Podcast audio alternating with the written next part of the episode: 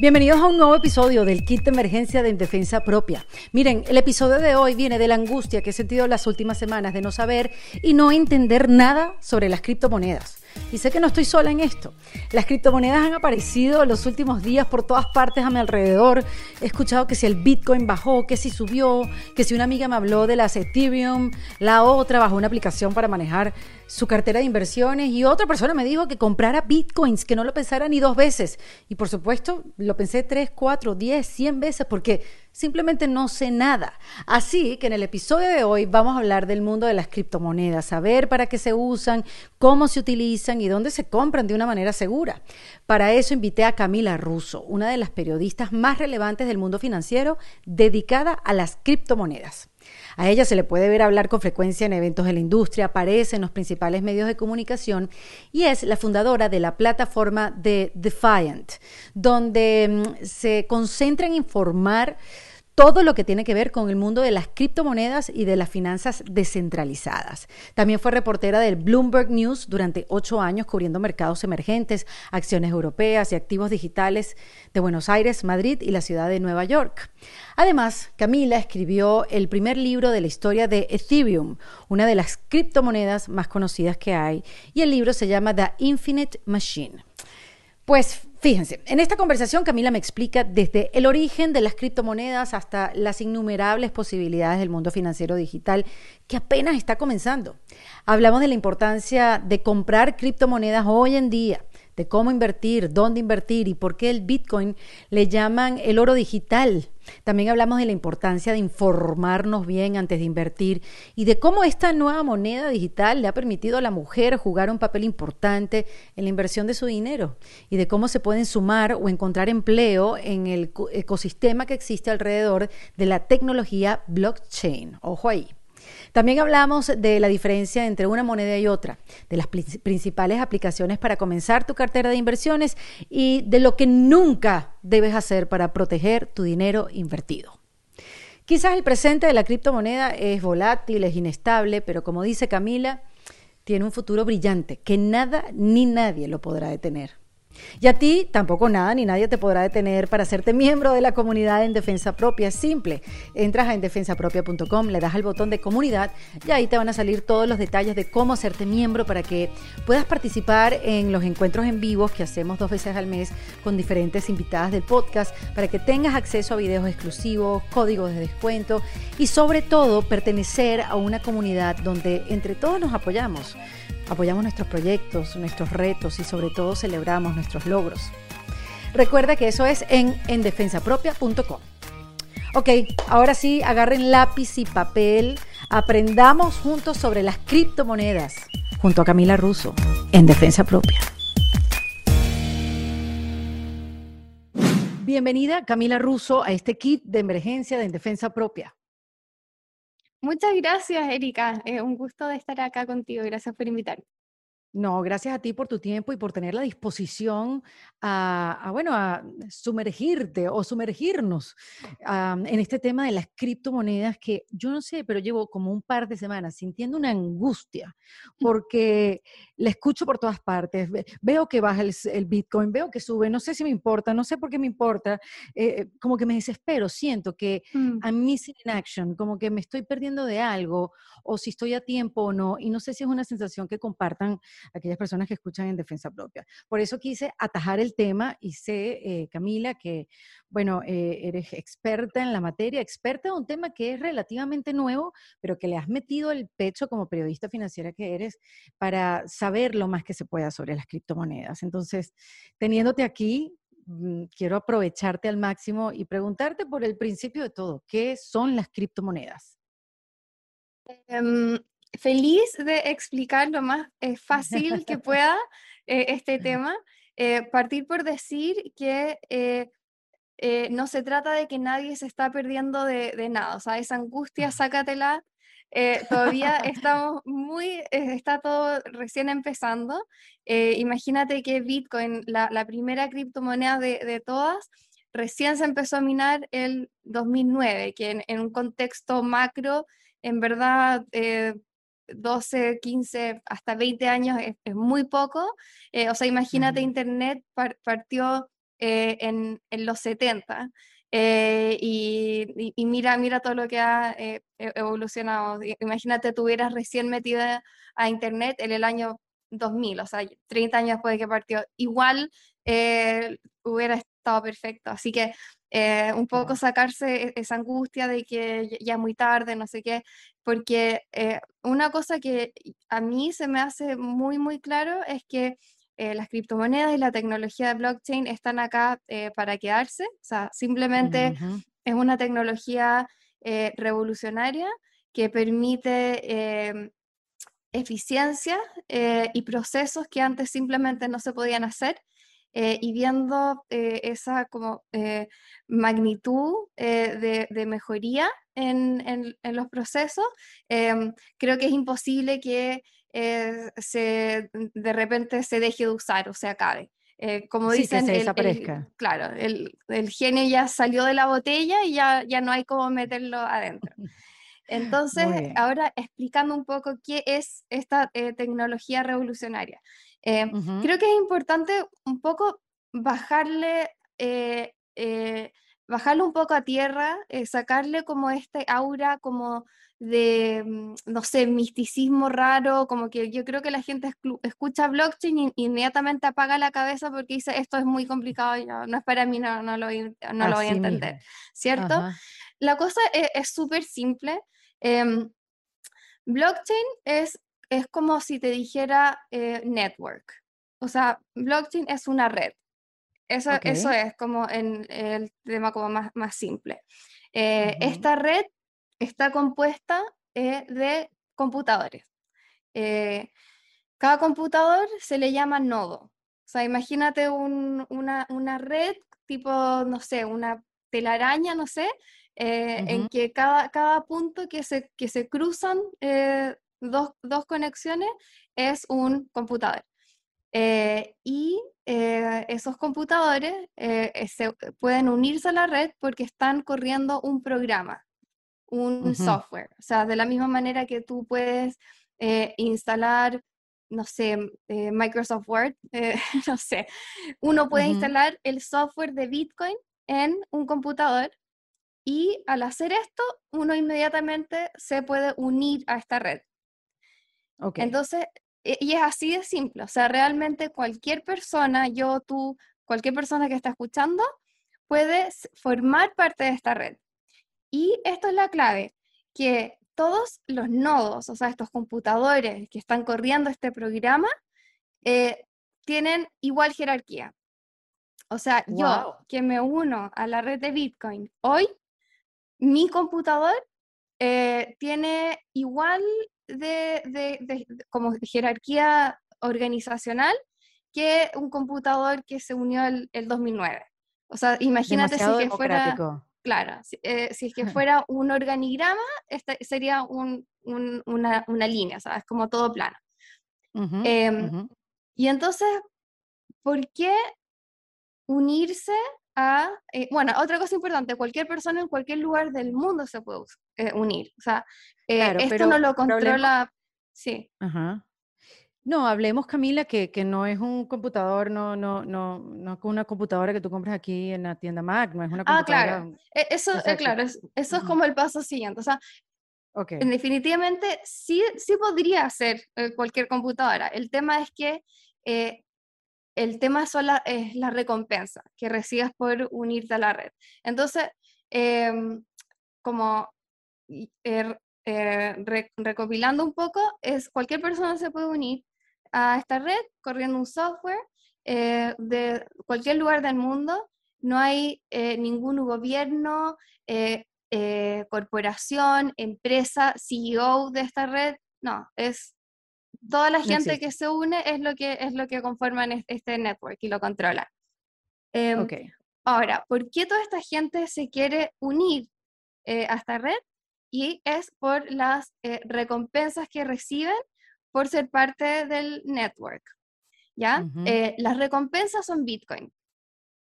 la, manera en que e, estas blockchains, e, estas redes, incentivan la, la participación al network es con recompensas en eh, criptomonedas, en la criptomoneda nativa de la red. en el caso de Bitcoin, la primera eh, criptomoneda, eh, Bitcoin es el network y también Bitcoin se llama la moneda eh, que emite e-, este network y que se usa para, como recompensa para todos los que participan en, en, en, esta red. y entonces,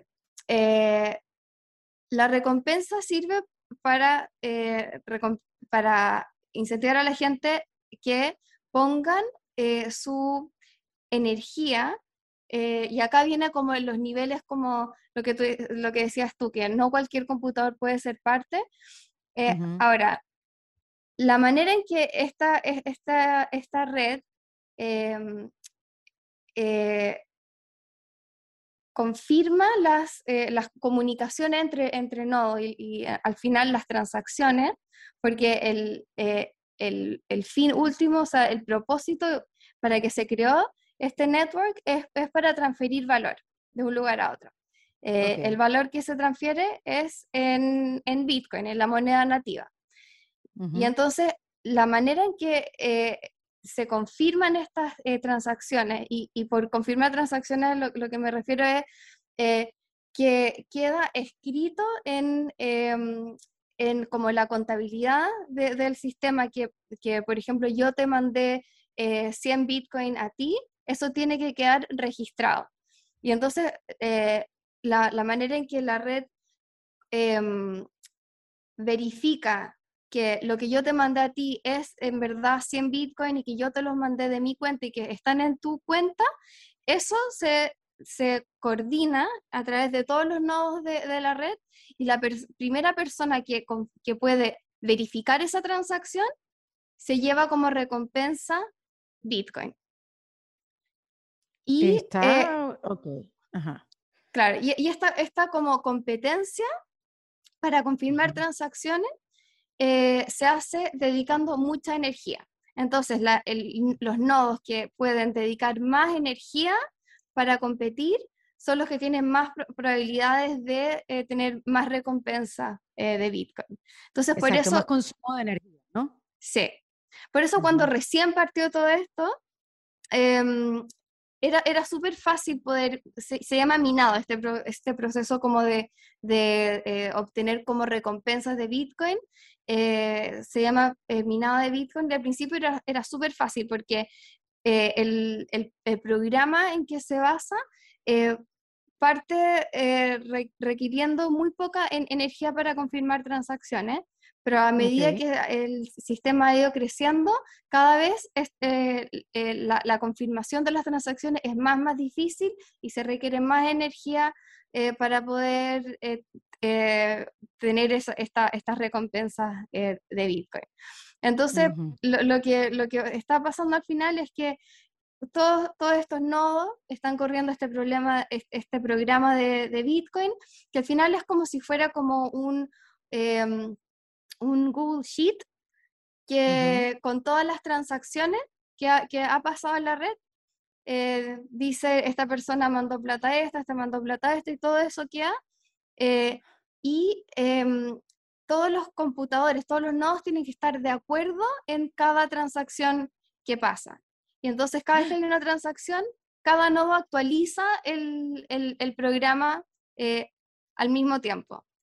Y entonces esto hace que sea súper difícil como de, de, cambiar, o sea, de, de, censurar. Imagínate, hay, hay, miles, miles, miles de, computadores corriendo este programa, eh, participando en la confirmación de las transacciones. Entonces, imagínate que China, como, como está haciendo ahora, censura y dice, bueno, ya no puede haber Bitcoin en China. Bueno, hay nodos en todo, en todo el mundo que, que siguen corriendo este programa. Entonces, por eso es que es una como red eh, financiera completamente independiente, como, como es, todos todo están corriendo este programa, están descentralizados en cualquier lugar del mundo. Puede ser que un computador claro, puede ser que un computador eh, se vaya offline, pero igual sigue todo el resto de, la red. Ya. ¿Quién inventó esta locura, Camila? ¿De, qué eh, cabeza salió esto? Em, la, bueno, Bitcoin lo, inventó Satoshi Nakamoto, que es una, eh, una persona que todavía es anónima, o sea, nadie sabe quién es. Ah, ok.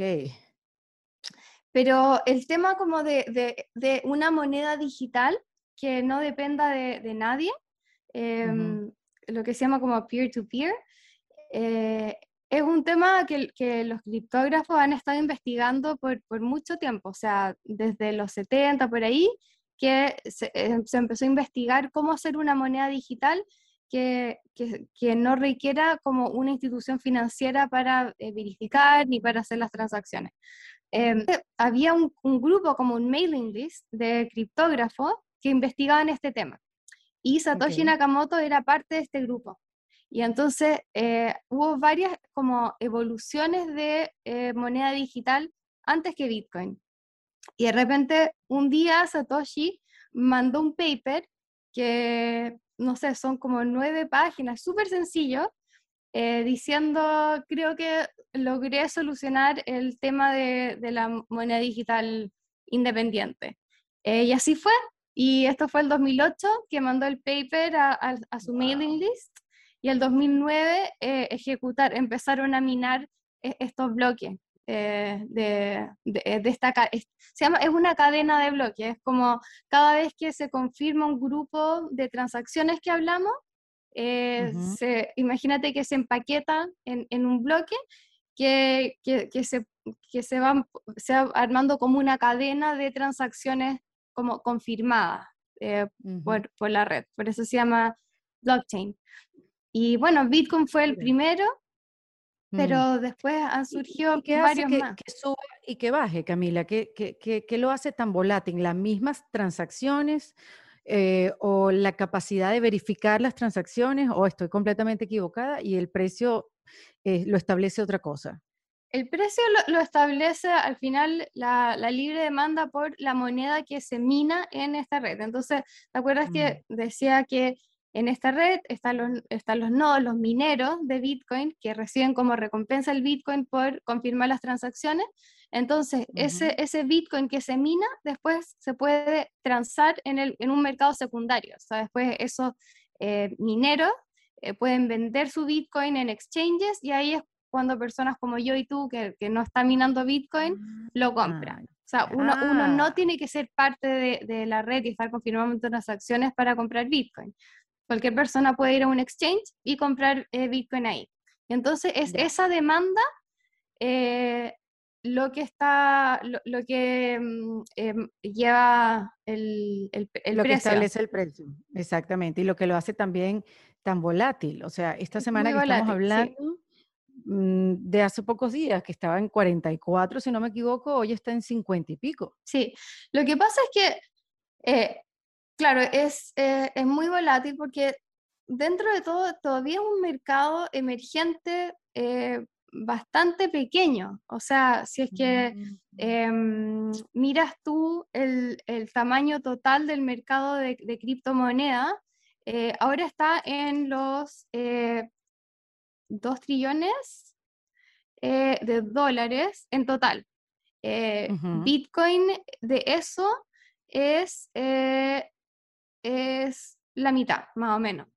Em, y esto, imagínate, compáralo con, eh, a ver, eh, con las acciones, o sea, em, con, el, mercado total de, acciones, solamente las acciones en el mundo financiero también son trillones y trillones de dólares de, de capitalización en el mercado de, Estados Unidos.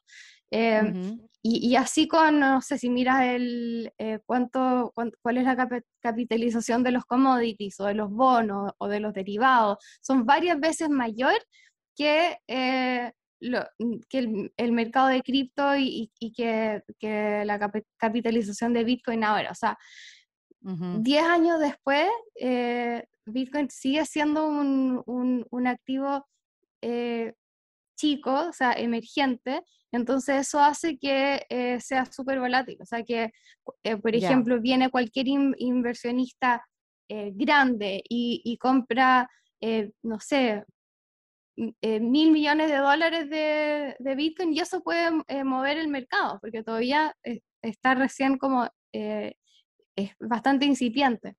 Em, pero, o sea, es súper volátil, pero si, si miras la trayectoria, ha sido espectacularmente al alza. O sea, como que eso yo creo que la gente que, em, que está en el tema eh, cree que la tendencia será eh, para arriba, con muchos altos y bajos entre medio, pero como decía antes, o sea, es, una tecnología que por ser de, esta forma descentralizada, em, lo que hace es cortar los intermediarios. O sea, el hecho de que cualquier persona puede mandar valor de, cualquier lugar del mundo, cualquier otro lugar del mundo, y, y, eso que todavía no entramos a Ethereum, que lo que hace es automatizar más funciones financieras con eh, contratos inteligentes, em, hace que, eh, que, sea un sistema financiero eh, mucho más eficiente. Entonces, si es que uno ve esto, es como que la tendencia debería, debería seguir creciendo este mercado. Entonces, vamos a ir, ok, vamos un, un poquito más atrás. Quiero hacerte dos preguntas. Una, y, la dejamos ahí, mm. y después caemos. ¿Cuánto cuesta un Bitcoin? ¿Cuántos dólares cuesta un Bitcoin? Un Bitcoin cuesta más de 50 mil dólares ahora. 54 mil dólares. Pero ojo que uno puede comprar fracciones de Bitcoin. No tienes para qué comprar 54 mil dólares de Bitcoin. Puedes comprar 100 dólares, un dólar de Bitcoin y compras una fracción un pedacito de Bitcoin y lo tienes ahí. Ok, eso, okay. esa pregunta ya, la dejamos aquí en un lado. Mencionaste Ethereum, que tú escribiste el primer libro que, que, tiene que ver con esta moneda. El año pasado salió publicado. Em, eh, cuéntanos de Ethereum, eh, ¿así se pronuncia? Sí, Ethereum. Ok. Cuéntanos Ethereum y por qué dices que tiene mucha más flexibilidad a la hora de utilizarla digitalmente. ¿Qué es Ethereum y por qué dices eso? ¿En qué se puede usar? Mm. Eh, Ethereum eh, llevó la tecnología de blockchain un paso más allá que Bitcoin. Em, entonces, lo que te hablaba antes de los nodos, que procesan este, este software y, procesan las transacciones, en Bitcoin el programa en sí es muy simple. Lo que permite hacer Bitcoin es eh, traspasar valor de un lugar a otro y guardar valor en tu, en tu billetera. O sea, eh, intercambiar Bitcoin y store, guardar Bitcoin. es em, ahorrarlo, dejarlo ahí. Es, es, es, como equivalente a oro digital, como que es un resguardo de valor eh, y es para intercambiar valor. Em, pero el programa es muy, es, muy simple y no te deja hacer mucho más eh, con el programa de Bitcoin. Los nodos de Ethereum, en cambio, pueden procesar programas o sea, programas complejos eh, de, software. O sea, de, la misma manera que eh, alguien puede eh, programar una aplicación para, un celular, un, juego, un, un, programa de, inversión, cualquier cosa, o sea, cualquier cosa que se pueda programar, lo puede correr esta red de nodos de Ethereum porque el programa de Ethereum está hecho para, eh, para procesar eh, programas de, computación de manera descentralizada. Entonces es como una plataforma que además de transferir valor, puede eh, procesar programas, o sea, puede procesar código. Por eso es mucho más flexible que Bitcoin, o sea, permite que desarrolladores puedan programar aplicaciones arriba de eh, esta red descentralizada. Eh, ¿Y aplicaciones donde se permita pagar servicios, puede ser? ¿O eh, utilizarlos para juegos digitales? Sí, o sea, todo, no sé si has escuchado del, del boom de los NFTs, de los non-fungible tokens. Sí, claro, por supuesto, sí. bueno, eso es todo sobre Ethereum. esa flexibilidad de, crear contratos nuevos ah. la, la, hace, la Ethereum. Solamente en Ethereum. La mayoría es sobre Ethereum o sobre eh, otros networks que eh, tienen esta capacidad de eh, procesar código más complejo que, Bitcoin. O sea, Solana, son como plataformas como de blockchains, como de segunda generación, que son, también se les llama Smart Contract Platforms, que Ethereum fue la primera de este tipo. Eh, em, hay que hacer otro episodio aparte de los NFT porque es otro, es otro mundo, sí. O sea, aquí nos quedaríamos cuatro horas si unimos todos los temas, ¿no? Pero sí, y, es un tema que todavía mm, hay que seguir entendiéndolo, porque me da risa. Yo tengo gente que, amigas, que, que, sus esposos, ellas también están muy metidas en ese mundo de los NFT y lo intentan explicar y ellas mismas dicen, yo sé que suena incoherentísimo, pero es así como se maneja, es así como funciona. Sí, es súper nuevo, como que hay que, no sé, hasta la gente que, que, ha estado en cripto como que le ha costado entender esta atracción eh, por, por, estos tokens, o sea, por, estas como propiedades eh, digitales. Pero no, la, verdad es que es, todo un mundo nuevo, pero sí, podemos tener otra conversación. Exacto, hacemos otro episodio de eso. Entonces ya hablamos de Bitcoin, de Ethereum, hay otras también, como la tenía como anotada por aquí, Cardano también, que ¿cuánto cuesta un Ethereum? Eh, 3.500.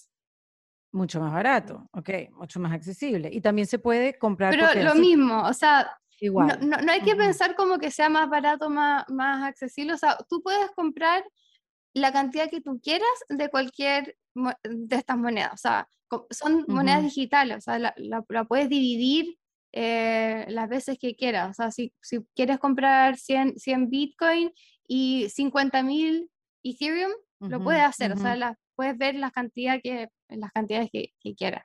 Pero okay, sí. Y, y, dicen eso, ¿no? Muchos, muchos de los que más o menos saben de este tema dicen, eh, porque uno, uno sale corriendo a comprar la más famosa porque está subiendo de precio, que dicen eh, que esa es, perdón, uy, se metió una interferencia aquí, perdón, disculpen, que dicen que esa es la peor razón para comprar algo en la vida, este, pero dicen que si uno va a hacer una inversión eh, en criptomonedas, que, que, se compre un poquito de cada una, que no se meta todos los huevos en una misma cesta, al igual que en el, en el mercado de valores, o sea, que uno no solamente compra acciones en Apple, sino que uno, bueno, haces como una comprita eh, de diferentes acciones, porque bueno, si se va una hacia abajo, pierdes todo.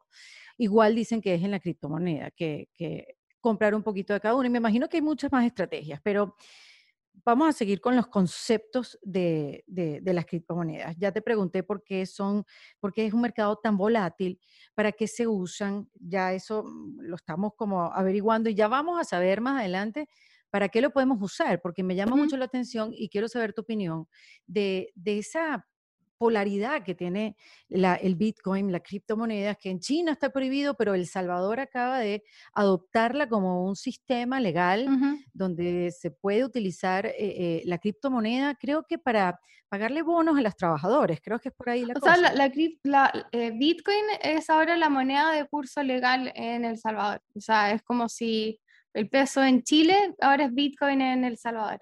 Entonces... ¿Cómo, cómo ves tú eso? O, sea, a mí me parece un, primero que nada como un experimento eh, genial. Em, me parece que, eh, o sea, como que legitima aún más eh, al, espacio el hecho de que, que un, un, un, país lo, lo, está adoptando. Ahora, no sé si eh, técnicamente em, Bitcoin sea la, mejor moneda para hacer realmente, eh, para hacer como moneda corriente, porque lo que decías tú, o sea, la volatilidad que tiene, o sea, como por temas prácticos me parece difícil poner precio en Bitcoin, por ejemplo. Claro, bueno, pasaría como en Argentina hace unos cuantos años con, cuando el dólar era tan volátil o el mercado negro en Venezuela, que, todos los días se tiene que calcular el precio de todo por, por la volatilidad. Sí. Disculpe que mi cerebro no está acostumbrado a utilizar este tipo de, términos, Camila, estoy aprendiendo. Em, así que no, sé si es que al final Bitcoin va, va a servir como una especie como de de moneda de reserva, como fue el, oro en su, en su época, como en, en, Estados Unidos, que está el oro, y, eso era la reserva para, para el dólar. Quizás pase algo, algo así con, con, Bitcoin, porque como por temas prácticos, no sé qué, qué, tan, qué tan práctico será tener Bitcoin como, como eh, moneda. Pero, o sea, lo importante es que, eh, que la razón de usar eh, Bitcoin para un país como El Salvador es por la eh, independencia eh, que, mm. Que aporta al sistema, porque El Salvador antes estaba, estaba dolarizado. Y entonces para un país depender de la moneda y de la política monetaria de, otro país es algo complicado, o sea, no, necesariamente deseable. Entonces Bitcoin tiene como el doble beneficio de hacer que El Salvador pueda tener una, una moneda independiente, o sea, que no dependa de ningún otro país y al mismo tiempo con una eh, política monetaria que depende de, eh, del código de Bitcoin. O sea, la, la atracción de Bitcoin y, la razón por que mucha gente lo considera que es oro digital es porque mm. eh, tiene una, una como política monetaria súper clara, que es el número total que jamás vaya a haber de Bitcoin son 21 millones de Bitcoin. O sea, ese es el número que es limitado, o sea, es finito. es, finito. Em, y tiene un, eh, un schedule de emisión predecible, o sea, tiene un, una inflación eh, anual que, no sé, es como de 3%, algo así, que es lo que van, van emitiendo los, eh, los mineros de, de, de Bitcoin. Tiene una cosa que se llama halving, eh, que, que, eh, cada, cada tantos años em, se, se, corta, o sea, se, se, sí, se corta por la mitad esa, esa como tasa de, de, emisión y así se va, cada vez se va emitiendo menos y menos eh, Bitcoin. Entonces, como toda una política monetaria súper predecible, sabes que va a haber 21 millones de Bitcoin y eso, o sea, las dos venimos de, de Latinoamérica, eso es muy distinto a la política monetaria de, muchos países emergentes, donde los gobiernos, bueno, ya están en Estados Unidos, los gobiernos producen dinero. Vienen y empiezan a, emitir y a, imprimir y imprimir dinero para financiarse eh, eh, políticas, no sé, a veces populistas, a veces que uno puede no estar de acuerdo, y empiezan a devaluar las monedas. Con Bitcoin pasa lo contrario, o sea, una política 100% predecible, no hay ningún político que, que se vaya a, parar y decir, bueno, con esto voy a financiar eh, carretera y programa y no sé qué. No, eso, eso no pasa. Entonces, em, el hecho de que, que, un país como que reconociera esto y, empiece a usar ese sistema eh, es otro, como, como, como decía antes, como legitima el valor de tener una moneda así, completamente independiente, sin banco central, eh, sin, sin, nada. Así Eso que no va en contra, Camila, a ver, mm. porque no hay una regulación, no existe, no, no hay. Mucha gente pide regulación porque quizás eso le puede dar más seguridad a la gente en invertir en el Bitcoin, porque el miedo es que venga una regulación y vengan países como China y lo prohíban y te quedas con ese Bitcoin ahí amarrado o que vengan, claro, los dos extremos, ¿no? Que vengan, lo regulen y se, se acabe la diversión. sí, a ver, yo creo que, o sea, para partir eh, es muy difícil, casi imposible, diría yo, prohibir Bitcoin. Porque, como decía antes, es, es, una red descentralizada que puede, cualquier persona en el mundo se puede unir. O sea, tendría que todos los países del mundo ponerse de acuerdo para eh, prohibir Bitcoin. Y eso no, no, va a pasar. O sea, imagínate todo el mundo coordinándose para, eh, para algo así. Em, Imposible. Así que no, o sea, Bitcoin no, no, se, no se puede prohibir. Eh, puede ser que en algún país eh, sea, sea más difícil de conseguir, como, bueno, en, China eh, lo, lo, prohíben, pero incluso en, incluso en China las personas todavía pueden comprar Bitcoin, o sea, para no, para realmente cortar acceso a Bitcoin tendrías que cortar acceso a Internet, porque lo que puedes mm. prohibir es, bueno, que, que hayan em, eh, miners, eh, que ven como mineros de Bitcoin, puedes prohibir que hayan exchanges, como estas plataformas de compra y venta de, Bitcoin.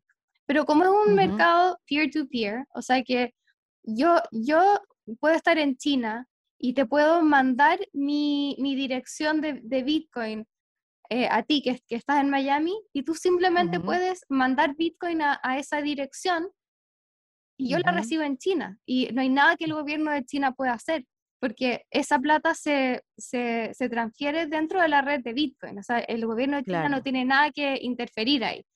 Entonces, en China, la, la, gente en China todavía tiene acceso a Bitcoin. Lo que pasa es que todos los servicios alrededor es lo que se puede, lo que se puede regular. Claro, la gente exacto, puede la seguir, luz, claro, el, exacto, la energía eléctrica, el claro, acceso a internet, entiendo. eso. Entonces, ok, tengo, tengo un par de preguntas, tengo un millón, ¿no? Pero las voy dividiendo un poquito aquí y un poquito allá. Mm.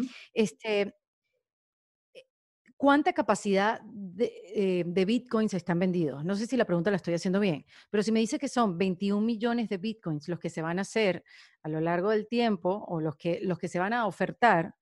¿cuánto se ha vendido hasta ahora? Eh, hasta ahora se han, el, eh, los cantidad de Bitcoin en, cir- en circulación están alrededor de 18 millones, Pero es un montón. Sí, eh, ya es un montón. Se estima que para el año 2100 que, Ajá. que ya, ya se van a mirar, mirar los 21 millones. Al 2100. Sí. Wow, es como mucho.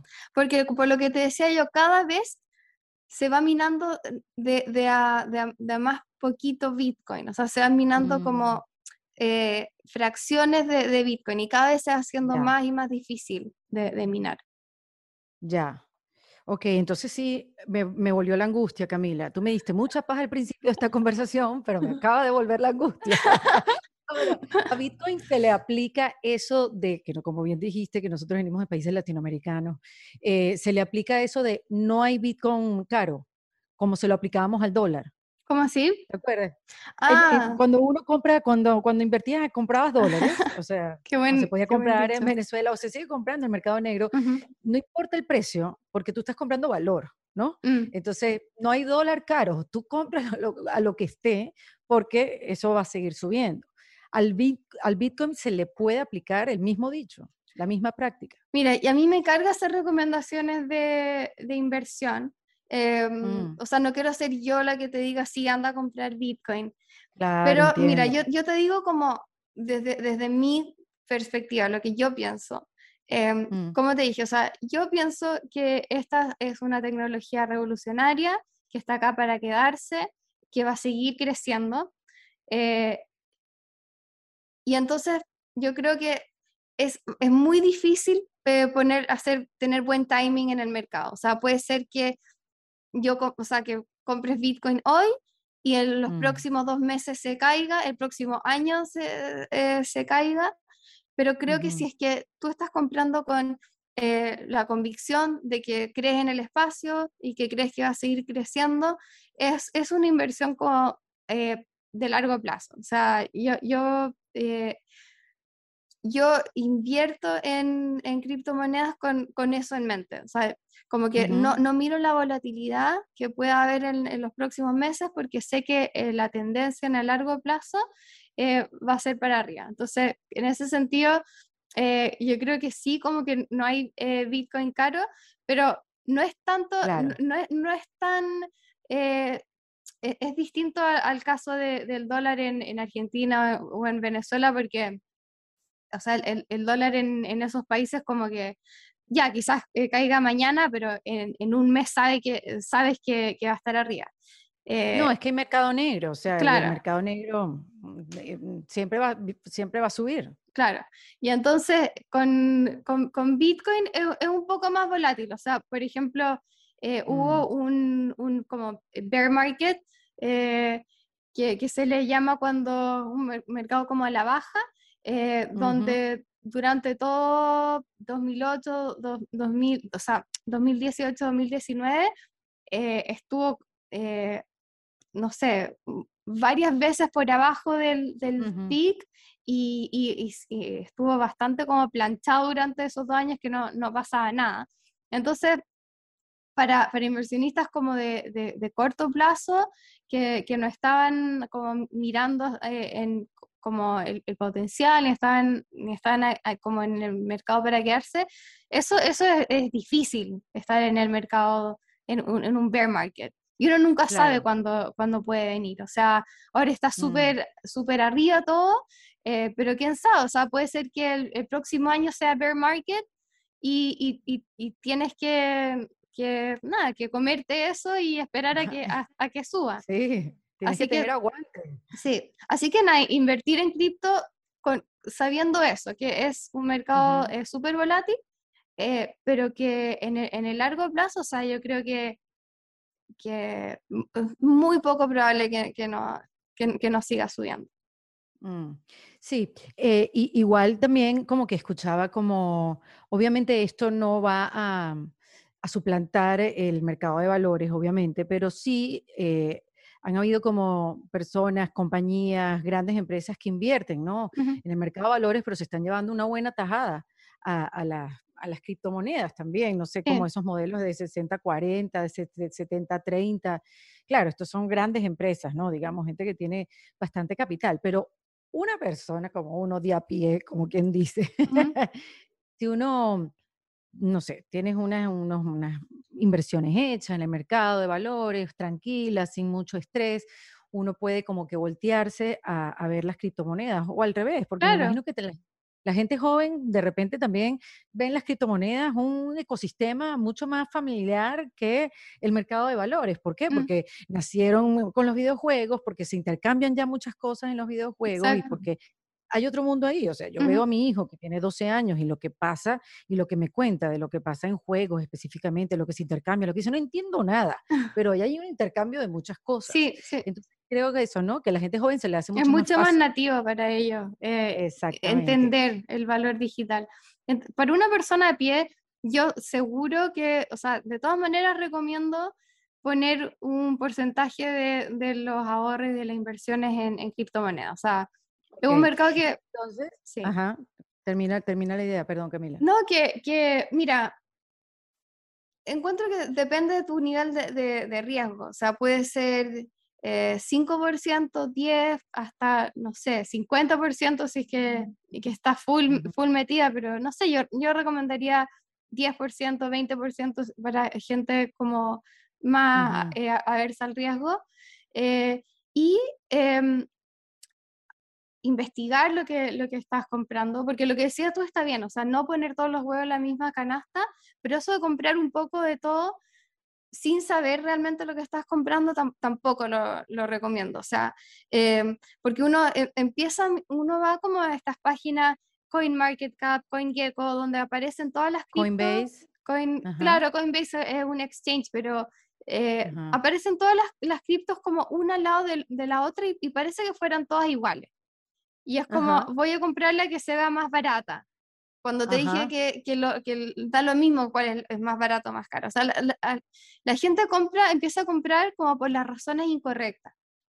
Cuando, cuando compres eh, cripto, ve que la, la, la, red que estás comprando realmente se, se, se está usando. Como eh, Bitcoin, claramente se, se, está usando, ahí tiene millones en, transacciones al día, eh, mucha gente está invirtiendo, tiene un, un, caso de uso conocido que es ser el oro digital, o sea, el, resguardo de valor.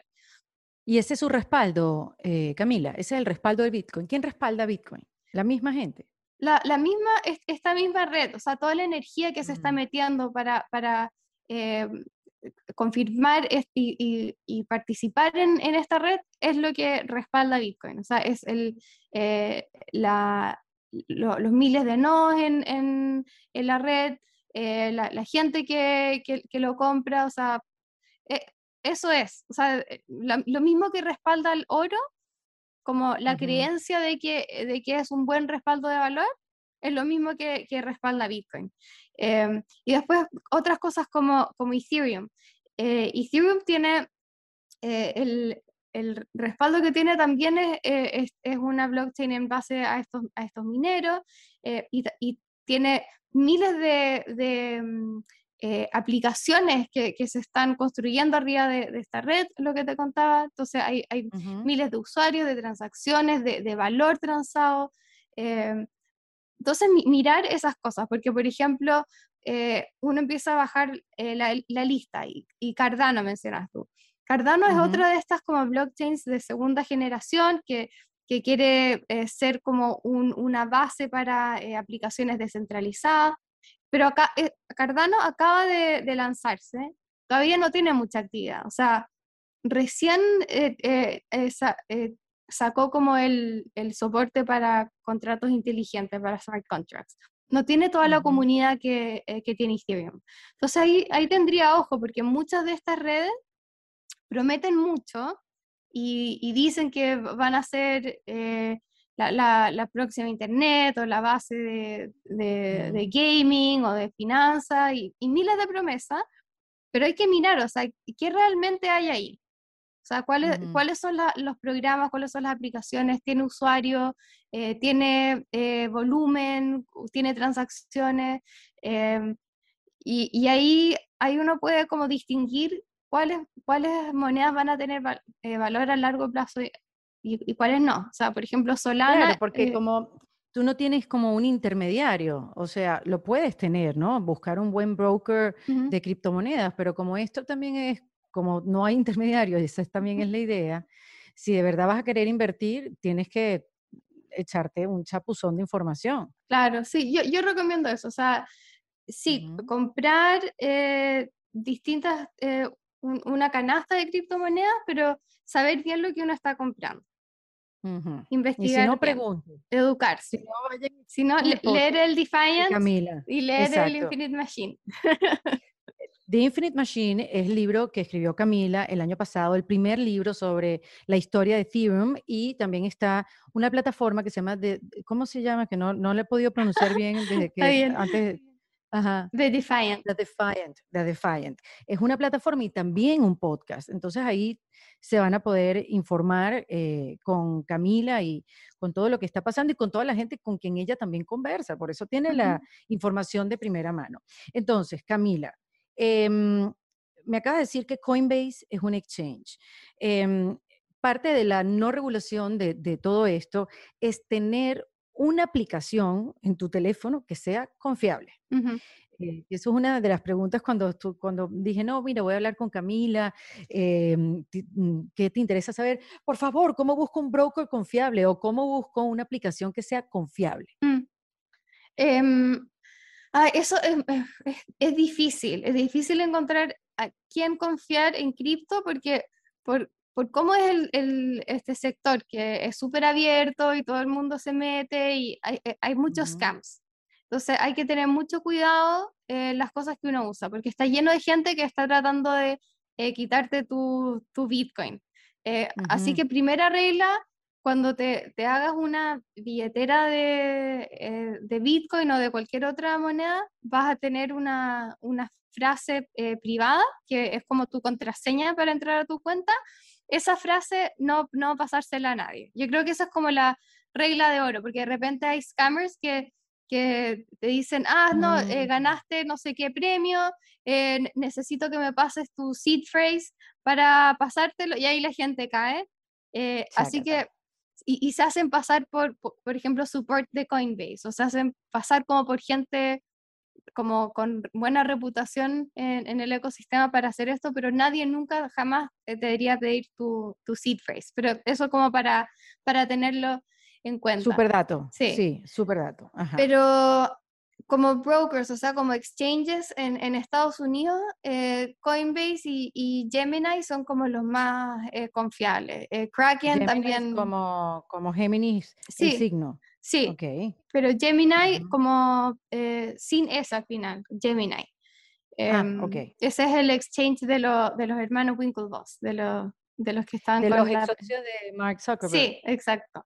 Em, sí. Coinbase es como el más grande, después está Gemini y Kraken eh, con, con 2K. Eso, eso yo creo que son como los exchanges en Estados Unidos que, que eh, recomendaría. Sí, ok. Yo me he metido en Coinbase y eh, necesitas un tutorial. ¿Verdad? Sí, bueno, para ir entendiendo, sí, mm. sí, hay que, hay que explorar, hay que saber, hay que preguntar, hay que investigar antes de invertir, pero Totalmente. Seguro. Em, otra cosa que, te quería preguntar, eh, Camila, es, ¿se puede pagar algo hoy en día con Bitcoin? Así como uno va con su teléfono y pagas con tu Apple Pay en las máquinas, hoy en día algo se puede pagar con Bitcoin.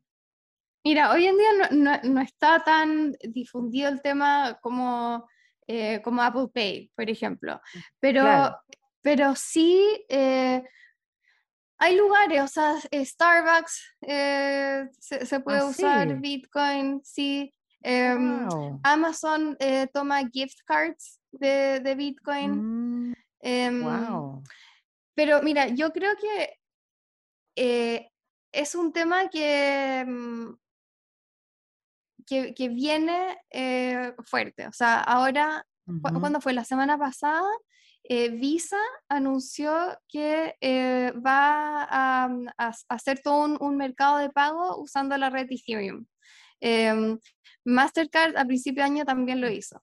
Entonces, todas estas redes de, pago enormes que controlan el, mercado ya están como dándose cuenta de que la, tecnología de blockchain pueden usarla a su favor. O sea, eh, está hecha exactamente para esto, para transferir eh, valor de, manera rápida eh, y, barata. Así que yo creo que, mira, ahora, ahora muy poco se puede pagar con, con cripto, pero yo creo que, o sea, cada vez más se va a poder. Eh, igual, me, creo que Bitcoin, eh, por lo que te decía que creo que está estableciendo su, su caso de uso como, como, oro digital, o sea, como resguardo de valor, creo que muy poca gente está dispuesta a usar Bitcoin para eh, comprar un café, ponte tú. Claro, ya te entiendo. Porque uno dice, mira, hoy día gasto X Bitcoin para comprar un café eh, el próximo año esos X Bitcoin, no sé, me, van a, me podrían haber servido para comprarme una casa, eh, por decirte, no sé cuánto va a subir, pero si uno empieza a gastar Bitcoin como en, en tonteras, al final uno, eh, uno puede estar como perdiendo la oportunidad de haber guardado ese Bitcoin y, y haberlo eh, ahorrado y, y, claro, claro, así que creo que hay, otras monedas, están eh, stablecoins, que son monedas digitales eh, que están con, el valor pegado al dólar. Entonces está USDC, USDT, que un USDC es lo mismo que un dólar, y esa, esas son mucho más idóneas como para hacer compras. Yo creo que eso como que va, a empezar a aprender mucho más cuando, cuando se, incorpore a, las criptos, a los, a los, medios de pago, creo que van a ser a través de stablecoins lo que la gente va a usar, no, no realmente Bitcoin. Bueno, y obviamente estos anuncios de, Visa, de Mastercard, o cada vez que Elon Musk habla y menciona las criptomonedas, hay un movimiento fuerte, ¿no? O sea, si hay una influencia en, la compra y venta. China hace poco también, que algo pasó con el mercado de China, no me pregunten ahora qué, pero yo sé que pasó algo con el mercado de China que también hizo que bajara el Bitcoin. Em, y otra cosa, no sé si sabes el caso de Cathy Woods. Esta, esta, mujer inversionista que agarró todos, todo el dinero que tenía en Tesla, lo vendió y lo metió en, en Bitcoin, si no me equivoco. Sí. ¿Sabes los montos? Que fue así como una salvajada. Ay, no, no me acuerdo, pero bueno, Cathy Wood ha sido eh, una como proponente de, de cripto desde hace muchos años. O sea, ella eh, en, en, mm. ARC, eh, ella hizo uno de los primeros fondos como regulados que, que, invierten en Bitcoin y ha estado como desde el área, desde el lado como institucional, Em, empujando como al, al, mundo como de, inversionistas más eh, tradicionales, institucionales, eh, para, para, meterse en Bitcoin. O sea, ella es como una, una impulsora. Sí, súper importante en el espacio. Así que eh, sí, como que no, no, no me extraña que, que, haya hecho eso. Ella es como súper visionaria. Viene hablando del tema de, desde hace varios años ya. Mm, ya, este, y, no, no quiero hacer este tema de, de géneros porque obviamente no, no, lo es, al contrario, lo que quería era mm, sacar la mayor cantidad de información de la criptomoneda, de qué se trataba, cómo era el asunto, que cualquier persona que esté escuchando este episodio diga, ah, ya sé de qué se trata, aunque lo tengamos que escuchar varias veces. Em, pero a nivel de, de género, sí, como que cuando empecé a buscar información, en Internet. Había muchos artículos de mujeres invirtiendo en las criptomonedas, que eh, por supuesto que hay más hombres, pero que las mujeres están más involucradas. Eh, mm, eh, ¿Qué tiene que ver esas, la democratización del cómo invertir ha abierto pues el hecho de que la mujer pueda tener más control sobre sus inversiones y de no dejárselo al hombre? Yo creo que las criptomonedas son una gran oportunidad para las mujeres eh, que, que, tomen control. Porque Bueno, yo creo que yo creo que en este em, nuevo sistema financiero, a diferencia del antiguo, es como por virtud de, de cómo está hecho, de, cómo está construido, es abierto y no discrimina. Entonces, si antes, eh, para, no sé, abrir un fondo eh, o, hacer, hacer cualquier, cualquier cosa, em, había que eh, em, casi que, no sé, sentir que hay, hay que pedir permiso o, hablar con, con, con, con, gente, con, con representantes. De... alguien para pedir una clave, una, una dirección de una casa que ya tú no sabes ni dónde que era, unos claro, así todo, eso como que, y, y aunque pareciera que no importa, pero todo como el marketing, o sea, toda la, como está dirigido el mundo de las inversiones, al menos como que yo no me siento incluida como, como mujer. O sea, siento que todo el mundo de, de mercados de inversiones está muy dirigido eh, hacia los hombres. Eh, creo que eh, las criptomonedas, eh, sobre todo las finanzas descentralizadas, em, nadie tiene que pedirle permiso a nadie. O sea, tú llegas y te creas tu, tu billetera de Ethereum o, de Bitcoin en, en segundos y ya está. Y, y, con esa billetera puedes empezar a comprar, invertir, a meterte a, eh, a las aplicaciones eh, y las aplicaciones de, de DeFi, de, finanzas descentralizadas, que es lo que, en lo que yo me enfoco en de Defiant, eh, se conectan automáticamente a tu, a tu wallet. O sea, no, no te piden ningún tipo de información. O sea, realmente no, no, no, no hay que pedirle permiso a nadie y, y, nadie discrimina.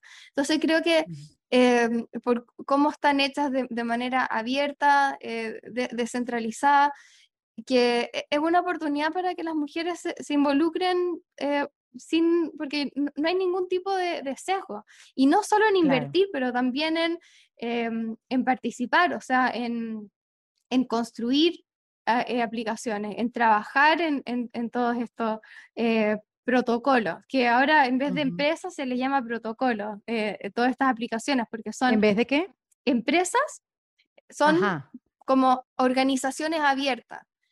Y entonces la manera de, trabajar está cambiando, porque son organizaciones descentralizadas, donde todo el mundo trabaja remoto, donde la gente usa avatares como anónimos, como eh, nombres que, no sé, eh, seudónimos.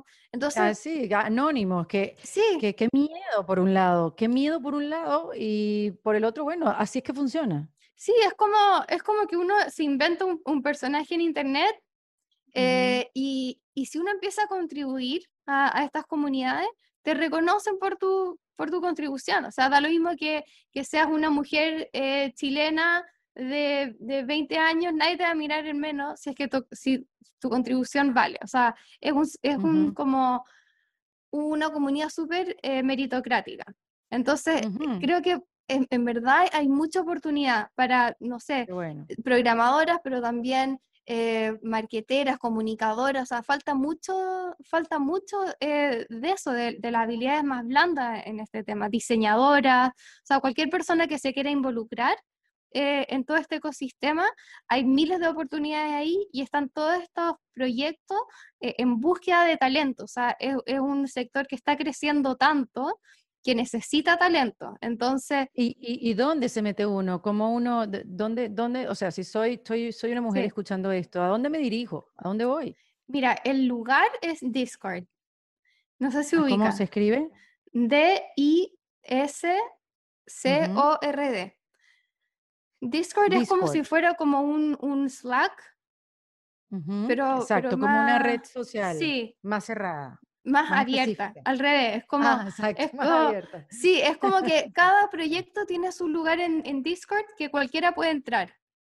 Y entonces ahí se forman comunidades. Entonces, no sé, si te gustó un proyecto, eh, no sé, cualquier proyecto de, de, DeFi o, de NFT o lo que sea, te, te gustó uno de esos proyectos, te metes al Discord y ahí empiezas a participar y así, ser parte de la comunidad. Eh, el otro lugar es Twitter. O sea, toda la, todo cripto está en Twitter. y toda la conversación eh, pasa y ahí. NFT también. Y claro, todo el tema de los NFT está pasando en Twitter, entonces te puedes empezar como a hacer tu, tu nombre en Twitter, a, través de, no sé, eh, compartiendo cosas, dando tu opinión, interactuando con la gente. Entonces, entre Twitter y Discord, no necesitas nada más para triunfar en, este tema. O sea, con eso puedes empezar, te puedes empezar a meter. Eh, y claro, como dije antes, o sea, invertir, pero también participar si quieres, o sea, trabajar, eh, buscar una comunidad. Así que yo, ojalá, no sé, las mujeres que están escuchando, ojalá se, se entusiasmen ah, y empiezan a explorar todo este tema, porque hay miles de oportunidades. Me encanta, me encanta, Camila. Buenísimo. Gracias por esos datos. Estoy segura que mucha gente lo va a apreciar. Em, a ver, Camila, em, llevo mucho tiempo hablando contigo, yo lo sé, pero, pero el tema lo amerita. Pero a ver, para ir concluyendo, como lo dijimos al principio, es muy nuevo el mundo de las criptomonedas, apenas estamos descubriendo todo lo que podemos hacer. Mira lo que acabas de decir, que no solamente puedes invertir, sino involucrarte en los proyectos. ¿Qué es lo último que has aprendido sobre las criptomonedas que te alucinó? Que, que, porque todo el tiempo es algo nuevo, ¿no? O sea, ¿qué, mm. ¿qué, es eso último que digas, wow, me enteré de esto y se puede hacer esto y no sé quiéncito hizo esto? Ay, qué difícil, porque sí, siento que es como todo, todos los días sale, sale algo nuevo. Mira, no, te, cuento lo que me, me tiene como más eh, ilusionada eh, a mí que puedo hacer en, en las criptomonedas, o sea, como, claro, con, con cripto, em, es, yo estoy pensando, ¿qué pasa con eh, los medios en, en un futuro de Internet más descentralizado que se llama Web3? la idea es que ahora estamos en Web2, pero incluyendo a blockchain y a criptomonedas dentro de Internet, pasamos a Web3 entonces yo estoy pensando qué es un Web3 Media Company. Eh, y eso es lo que estoy investigando eh, en el Defiant. O sea, quiero saber eh, qué pasa si es que uno abre la, organización y hace que los usuarios, o sea, por ejemplo, la audiencia del Defiant, sea también dueña de, la plataforma. y, incentivar como esa comunidad eh, con, un token, por ejemplo, propio eh, del Defiant. O sea, incentivar engagement, eh, incentivar contenido que nazca de la misma comunidad y, hacer como todo un, ecosistema en que, en que los usuarios también sean, sean dueños. Porque yo creo que ese es el futuro de, de las organizaciones en este mundo de Web3 eh, y creo que, que, los medios también se van a ver eh, afectados en, en, este cambio. Y entonces yo estoy pensando en, en cómo eh, liderar esto con el Defiant. Así que eso es como lo que a mí me tiene más ilusionada, es cómo, cómo cambiar mi, mi propia organización para, para hacerla más abierta y más descentralizada. Qué maravilla. Yo voy a estar detrás de ti mirando todo lo que haces, Camila, para que nos alumbres el camino. Eh, porque en verdad es increíble cómo se abren, estos son mundos distintos, o sea, y, son otras realidades. Y, qué maravilla de verdad poder imaginar que puedes trabajar, te puedes dedicar y que puedes como vivir en un mundo completamente nuevo, diferente a lo que hemos estado acostumbrados, cómo hemos vivido las estructuras. O sea, este es realmente el cambio del mundo. Sí, sí, está eh, cambiando todo. Está cambiando todo y estamos, no es que lo vamos a ver, es que lo, estamos dentro del cambio. es, un, es un momento histórico, yo creo que estamos viviendo. Eh, así que hay, hay, que meterse, hay que abrir los ojos, eh, porque esto, o sea, no hay vuelta atrás, el cambio está pasando ahora y, y o sea, yo encuentro que es fascinante, hay que aprovechar este, este minuto histórico en que estamos. Qué lindo, me diste mucha emoción con eso que dijiste ahora, Camila. Sabes que al final de cada conversación en estos, en estos episodios de Kit de Emergencia, Camila, yo le pregunto a, mis invitadas que me regalen una herramienta em, para meterlo en este kit, ¿no? Para cuando la cosa se ponga, si tienes que salir corriendo, que en ese kit hayan muchas herramientas que podamos usar mm. en la vida. ¿Qué herramienta me recomiendas meter en el kit? ¿Cuál me das? A ver, eh, te doy eh, una billetera de Ethereum. Eh, te doy tu seed phrase. Una seed phrase. Mira, es, es un, un papelito con 12 palabras, eso, eso es todo. Y ahí es- eso es lo que te, te puede dar acceso a, a todo un mundo de, de- de valor. Si tienes, si tienes que salir corriendo con tu seed phrase, ya, ya está, puedes llegar a, a- Claro. a- a cualquier lugar con eso. Qué maravilla, me encanta. Claro, eso es la clave de tu cartera de criptomonedas, Ujú, de tu cartera digital. Me encanta, llegó el futuro, así mismo, Así nos es. tocó la puerta. Qué bien, Camila, te lo agradezco mucho. Te voy a comprometer delante de todos para que hagamos otro episodio de los NFT, que creo que también es un tema que tenemos que abordar para entenderlo, no tenerle miedo y, sacarle provecho, no quedarnos atrás. Que no nos dé Exactamente. Feliz. No, por favor, nadie le tenga susto a esto, es lo más entretenido que hay. Así es. Bueno, te mando un abrazo, Camila. Muchísimas gracias. Y ya saben que a Camila, The Infinite Machine, su- tu, libro me imagino que se consigue en Amazon, lo publicaste Sí. con HarperCollins, eso fue el año pasado. Este, recuerden visitar la plataforma de Defiant, que bueno, ahí toca todos estos temas eh, y también tiene su podcast. Toda la plataforma va alrededor de esto y bueno, Camila, la verdad que se ha convertido en una voz, eh, una autoridad en este mundo financiero digital y, y bueno, nada, aquí la tuvimos en este kit de emergencia de en defensa propia. Gracias. Buenísimo. Camila. Muchas gracias, Erika. Un gusto. Vale, igual. Esto fue en defensa propia y te invito a que te suscribas en cualquiera de las plataformas que lo ves o lo escuchas para que no te pierdas de ningún episodio. Producido por Valentina Carmona con la asistencia de Nilmar Montilla. Fue editado por Adriana Colts Fermín con música original de Para Rayos Estudios. Yo soy Erika de la Vega y recuerda que esto lo hacemos en defensa propia. Hasta luego. ¿Estás listo para convertir tus mejores ideas en un negocio en línea exitoso? Te presentamos Shopify. Tal vez no lo sabías, pero nuestro podcast More Than Mamis es un negocio y lo empezamos por supuesto para desahogarnos y hablar sobre la maternidad, no para convertirnos en expertas de ventas y del e-commerce. Así que sí, necesitábamos ayuda para vender nuestro merch y poner en marcha nuestra tienda. ¿Y cómo suena con Shopify? Llegó otra venta. Shopify es la plataforma de comercio que está revolucionando millones de negocios en todo el mundo. Ya seas un emprendedor desde tu casa o desde donde sea, Shopify es la única herramienta que necesitas para iniciar, administrar y hacer crecer tu negocio sin dificultades. Con Shopify puedo gestionar pedidos, envíos y pagos desde cualquier lugar, brindándote toda la información y estadísticas de tus ventas al detalle. Regístrate para un periodo de prueba con tan solo un dólar al mes en shopify.com barra sonoro, todo en minúsculas.